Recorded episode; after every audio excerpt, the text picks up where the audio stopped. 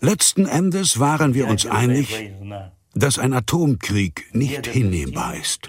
Es kann dabei keinen Gewinner geben. Michail Gorbatschow steht für das Ende des Kalten Krieges, die Wiedervereinigung Deutschlands, den Beginn der atomaren Abrüstung und für eine Annäherung zwischen dem Westen und der damaligen Sowjetunion. Wenn die anderen anfangen, reagieren wir. Wenn wir anfangen, reagieren die anderen. Es war genug, um verdammt nochmal die ganze Welt zu vernichten.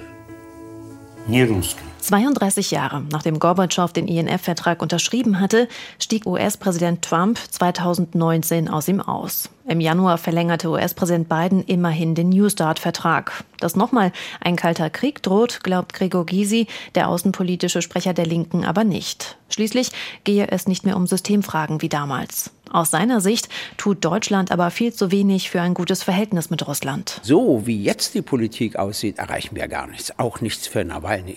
Die werden eher immer sturer. Je mehr Sanktionen, desto mehr schotten sie sich ab.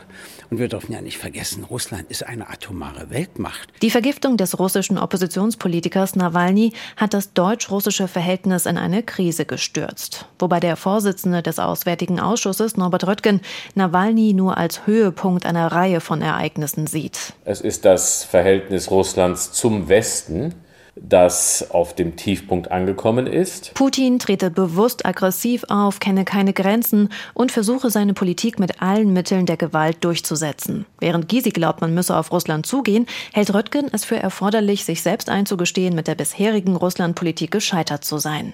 Bundespräsident Frank-Walter Steinmeier zeigte sich bei einer Rede vor dem Ostausschuss letzte Tage enttäuscht von den Entwicklungen.